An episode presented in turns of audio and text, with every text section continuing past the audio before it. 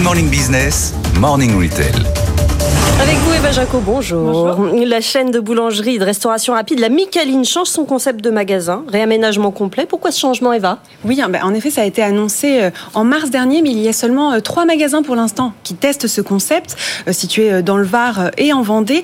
Alors, dès le 1er janvier, l'ensemble des façades et les logos des 245 points de vente La Micaline seront modifiés. C'est la décision de la quatrième génération de La Micaline qui a été créée, je le rappelle, en 1985.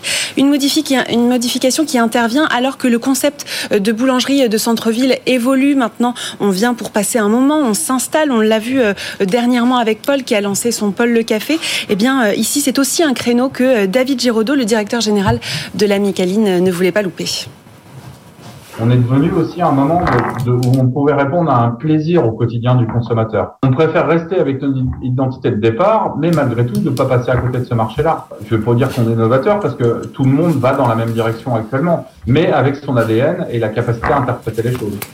Alors dans un second temps, euh, la rénovation intérieure des magasins euh, est à venir. Pour rappel, la Micaline, c'est euh, un réseau de 95% de franchises, donc des points de vente pignon sur rue qui ne font uniquement de la vente à emporter, et puis des magasins un peu plus grands où on peut s'installer. Et justement, le surplace à la Micaline, c'est 15% du chiffre d'affaires, et c'est un chiffre qu'ils veulent doubler grâce à ce nouveau concept. En moyenne, le taux de passage dans un à la Micaline, c'est 600 personnes par jour à peu près. Et concrètement, qu'est-ce que ça va changer? Parce qu'effectivement, le réflexe aujourd'hui, la Micaline, on pense que c'est de la vente à emporter. Il mm. faut changer le réflexe en fait. Bah oui, tout à fait. Euh, et c'est ce que euh, la marque en fait veut développer justement. Elle veut que les gens maintenant euh, viennent profondément s'installer. Alors ça passe par une modernisation du lieu, bien sûr. Donc des coins place assise beaucoup plus développés. Un espace aussi barista à la Starbucks avec une offre de boissons qui a été revue pour l'occasion. Et puis on n'oublie pas le best-seller.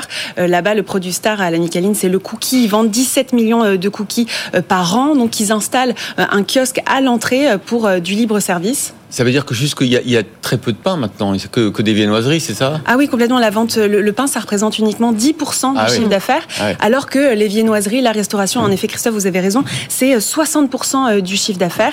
Et donc, c'est ça qu'ils veulent développer. Alors, comment la Micaline se porte et va dans un marché plus que concurrentiel, mm. finalement?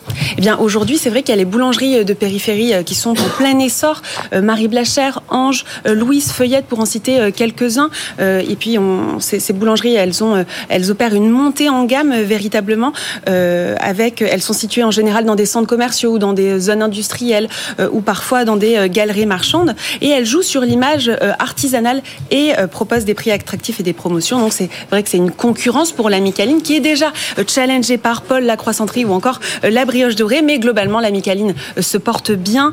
elle, son cœur de business, c'est vraiment les villes, les, les, villes, les moyennes villes de 20 à 25 000 habitants. Et aujourd'hui, en moyenne, une Micaline fait 900 000 euh, euros de chiffre d'affaires euh, par an. Ah, c'est un bon chiffre, ça, pour tous ceux qui veulent devenir franchisés. Ils ont, ils ont un, objectif, 900 000 euros par an. Merci beaucoup, euh, Eva.